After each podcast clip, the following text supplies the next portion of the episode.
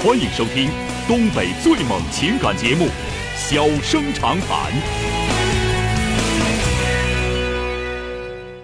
大家好，欢迎收听《小生长谈》。如果说您因为婚姻、家庭和情感方面的问题闹心、难受、憋屈、不愉快，都可以打电话，我们聊聊天、唠唠嗑，只负责陪您聊天，不负责给您解决问题。脾气不太好，敬请原谅。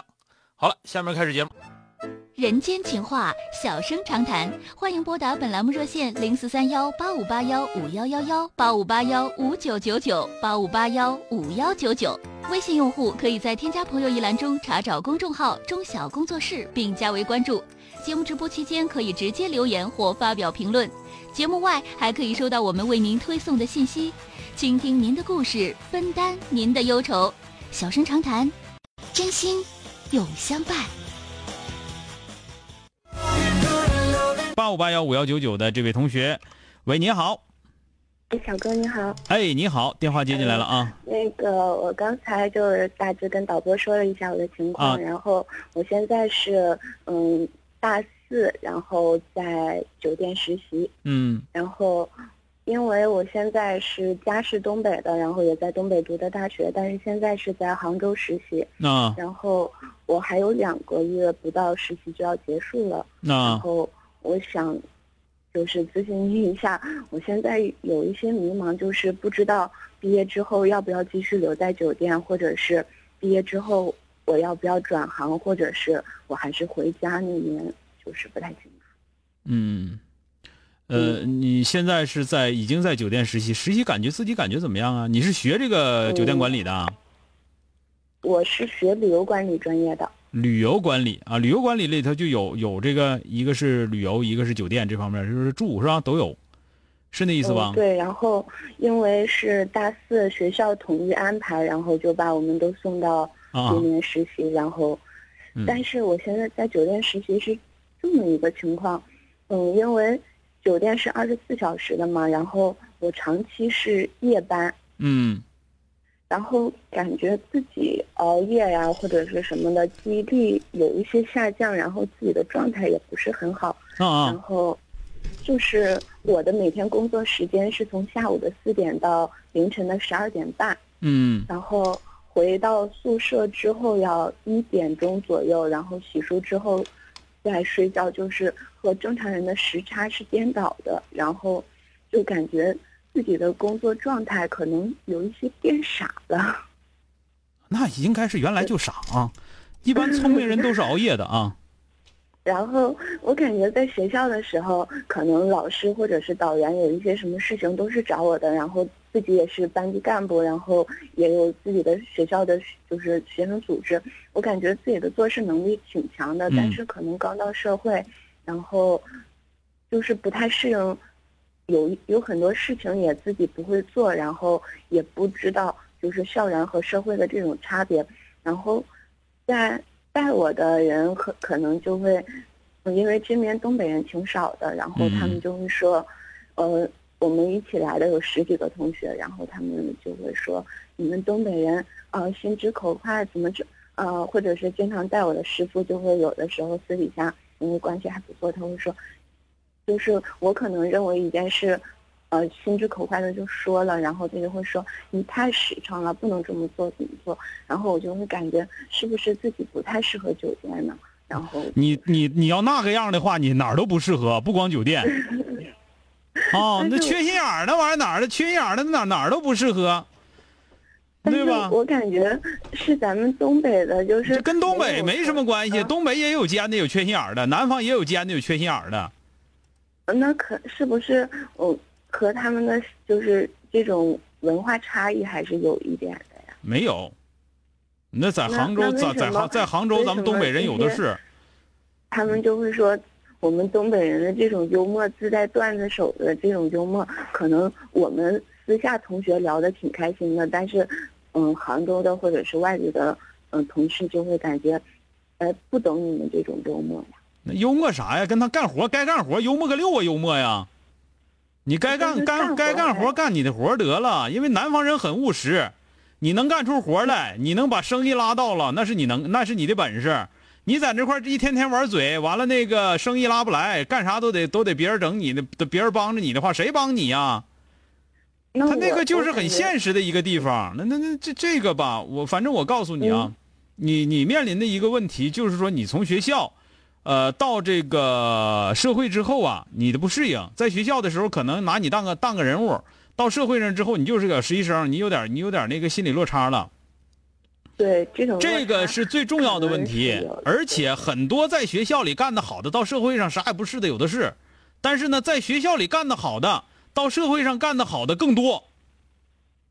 这个明白吧？嗯，那那我毕业之后，现在最大的你毕业到哪儿就你这样的，你你要说我这么不适应，不那么不适应，你回长春也白扯。但是现在是工作的还就是也也都差不多，也不是也可能是习惯了，然后就是这些东西自己也慢慢克服，已经四个月了嘛，然后嗯就想着，如果我继续做酒店也是能接受的，嗯就是最多的是可能会熬夜，对身体有一些不好，然后。我我是我的顾虑是，我想留在杭州，但是我没想好我要继续做酒店，或者是还是再找其他的工作，还是你吧，你现在是这样，你那个就你要说不扛干的话吧，你在哪儿都白扯。今天怀疑自己傻了，明天觉得累了，说说这个，你刚大学啊，刚大学毕业就开始挑这个，你还能干啥？对吧？但是我我我在这儿做的这几个月，就是虽然自己可能有这些困难会克服，嗯但是大多数我的工作状态还是可以的。嗯，那就行。你要是挑这个的话，就是那你啥也干不了。就是你说的这几样东西是，不管你在南方也好，在东北也好，都白扯，知道吧？而且你要学酒店管理，你要听哥话的话，千万别回长春来。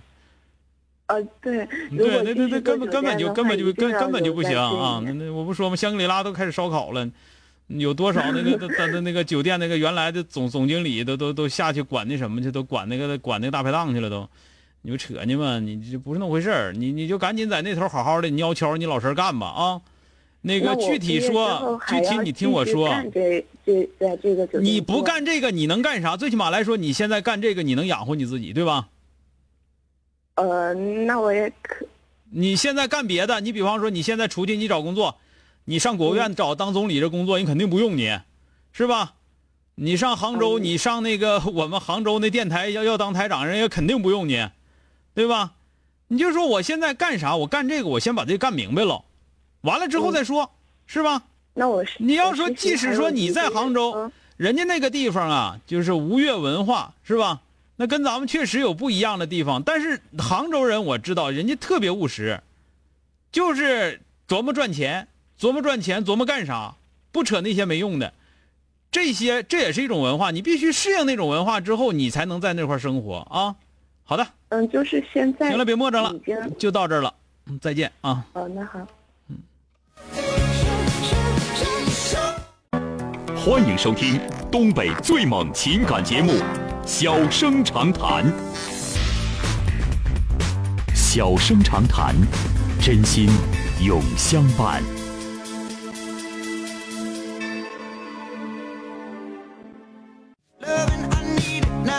来迎进的是打进三个九的这位先生啊，喂，你好，喂，你好，小哥。哎，你好，电话接进来那个了啊、啊，我咨询一下哈，我那个啊有挺纠结个事儿。嗯那个我今年四十一，我媳妇儿三十八，嗯然后我姑娘都十六了，她今年又怀孕了，有两个月了。啊哎呀，这老纠结这个事儿，是留呢还是不留？